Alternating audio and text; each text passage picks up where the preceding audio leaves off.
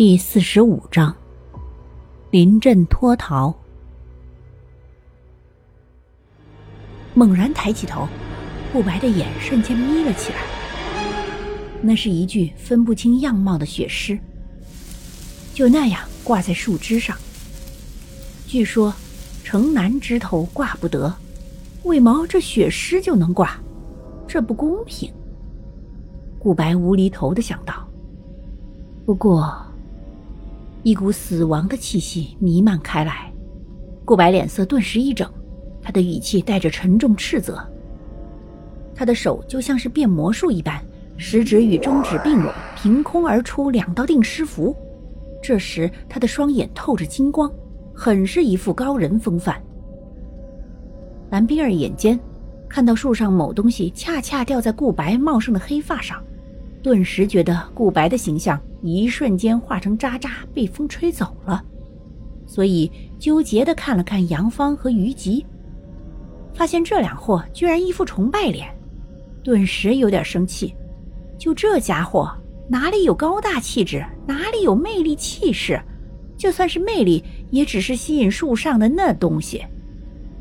不过在顾白眼里，却是他顾白似乎和蓝冰儿气场不合。所以蓝冰儿开口，瞬间打破了他装逼的气质。那个长发拖地的女孩来了。顾白双手一抖，两道符砰的一声自燃。顾白顿时跳脚说：“我去，不知道我还没准备好呢吗？”蓝冰儿冷眼满意的看着顾白说：“你若准备好了，还需要我来提醒你吗？”还有没有完呢？现在可是白天呀！我的个姑奶奶呀！你咋就来了？真是的！顾白烦躁的跺脚说道。于吉听过顾白说起今天凌晨他遇到了一个故人，呃，不对，是鬼才对。想了想，于吉瞬间秒懂。你俩熟，我们三个就不在这当猪队友了。祝你好运，拜。于吉对顾白一说完，然后扭头就往车里钻。一副是要那做负心人的样子。顾白嘴角一抽，顿时一阵心塞。说好的友谊万岁呢？为毛就这样跑了？你这对我也太有信心了吧，臭小子！哎呀，正是友谊万岁，我才知道我留在这里只会让你分神。放心吧，我们之间的友谊之光永驻我心。拜拜，你就安心的留在这里吧。于吉一脸奉承的说道：“话虽是如此说，可他的动作却一点儿也不慢。”哎，你们两个还不快上来！于吉招了招手，示意蓝冰儿和杨芳二人上车。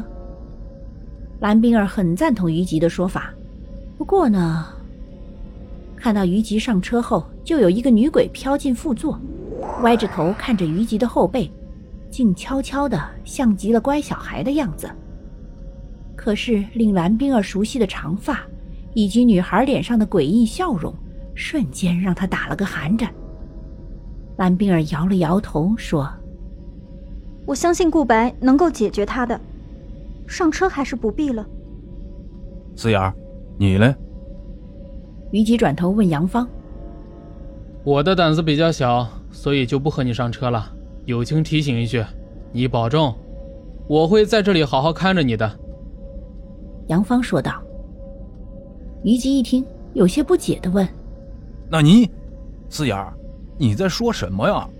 我怎么觉得被你这么一说，我浑身发冷啊？”“不是你发冷，而是你副座上的女鬼冷气冻到你了。”顾白幸灾乐祸的出声：“白白，你别吓我，我可不是吓大的。”虞姬脸色有些发白，浑身僵硬的说道。转头看看不就好了？蓝冰儿一脸嘲讽的说道：“冰儿，别别说了，好了，我心慌啊，尤其是被你这么一说，我总觉得我这一转头，就再也回不了头了。”虞姬满脸苦涩的说道：“让你小子丢下我一个人跑，报应啊，简直就是报应。”顾白大笑，看着虞姬这副苦瓜脸，简直是笑抽了肚子。